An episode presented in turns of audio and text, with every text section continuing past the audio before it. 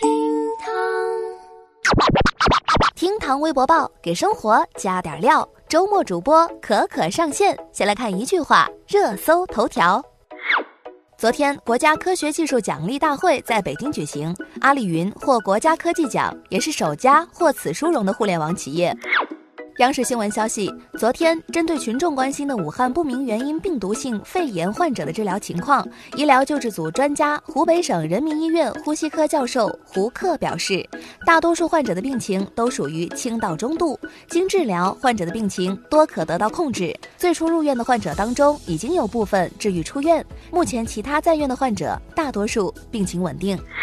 朱丹工作室十号通过微博发布声明，称朱丹在公开活动当中几次口误事件引发社会诸多关注，在此致以诚挚的歉意。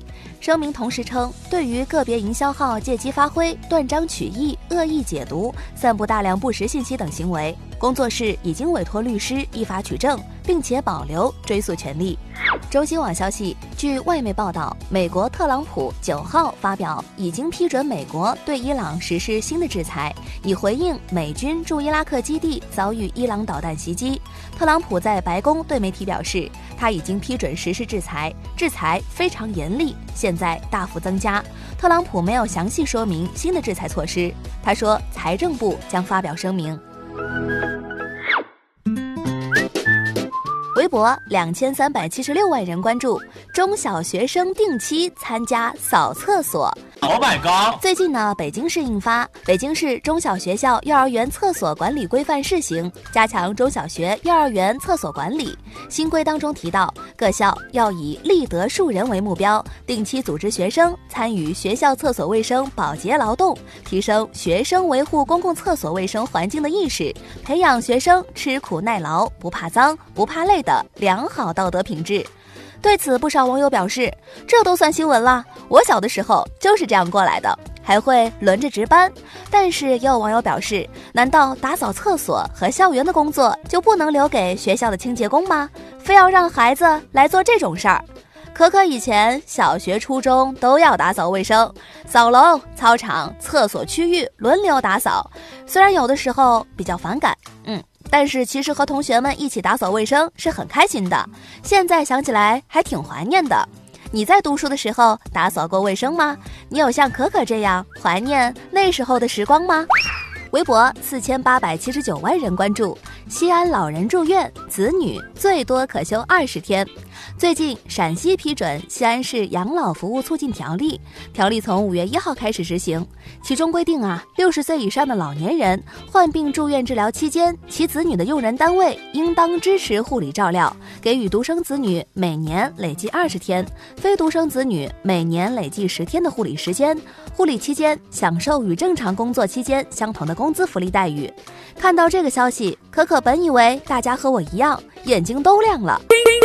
没想到微博网友们还有不同的看法，有网友表示为了这个政策点赞，但是也有网友表示政策是个好政策，但是现实情况是年假请多了，老板都不愿意批呀。老板也是明说企业太小，承担不起这种请假，要是请假非得这么多，他就另雇别人喽。这位网友真的是道尽当代社畜的苦楚啊！现在工作真是不容易。如果家里人病了，作为独生子女，连个依靠的人都没有。况且不说带不带薪，大部分情况是不要钱也批不了假。像可可现在连双休都没有，还想请假，大家下次可能就听不到我的声音了。我太难了。所以正在听节目的你，支持设置带薪陪护假吗？支持的扣一，不支持的或者有其他看法的扣个二，并且说说理由呗，让可可看看你们的想法。微博三点四亿人关注，李子柒方面否认年收入一点六亿。最近啊，自媒体挖数发布的李子柒一年能赚多少钱数据量化给你看，引发热议。该自媒体在文中表示，计算了李子柒的油管分成和天猫店销售额，再把百分之四十九作为他的抽成比例后，最终得出结论：李子柒年收入大概是一点六八亿人民币。对此，李子柒所属机构杭州微念科技相关人员表示，这是虚假报道。并且称原文章当中预估销量和实际不符，食品行业利润普遍较低，还有其他成本未算入其中。对于李子柒方的回应，这次网友站队那是出奇的一致，多数网友直言，人家凭本事赚的钱，哪怕是一百亿又何妨？之前，李子柒凭借着良心的视频创作和不一样的视觉角度，将中国优秀的传统文化带到了大众视线乃至世界。说实话，这确实是一件值得称赞的事情。就连在央视新闻上，白岩松都称赞李子柒这样的正能量的人需要更多才行。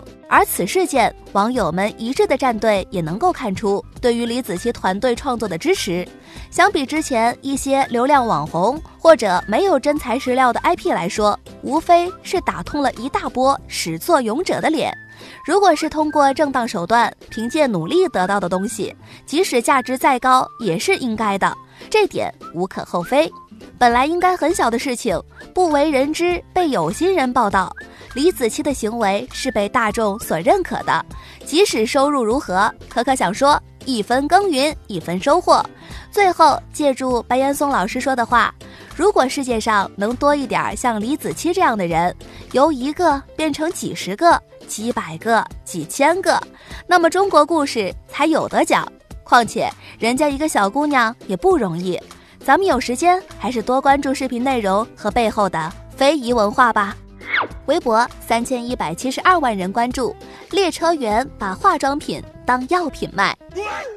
一月七号，日照开往济南的 K 八二八六列车上，列车售货员把一种名叫百草霜的月装批号产品当做药品售卖，称能治多种病。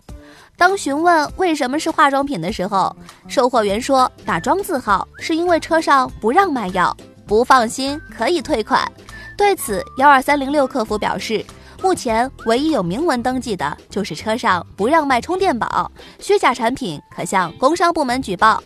想到可可之前啊，在火车上遇到一个大姐给我推销按摩仪，记得当时差点就买了。大姐还给我的颈椎、肩膀的部分试用了，让我感受一下效果。起初刚开始的时候，嗯，可凉爽了。后来有一种火辣辣的疼痛感，害得我都以为自己真的颈椎有问题了。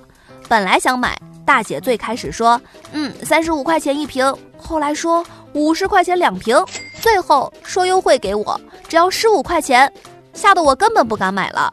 现在看来，我没买是正确的。你在火车上遇到过推销哪些产品呢？你真的会买吗？之前坐火车遇到过哪些事儿呢？来评论区和我分享吧。好了，今天节目就到这儿，欢迎您点击订阅，明天我们再聊。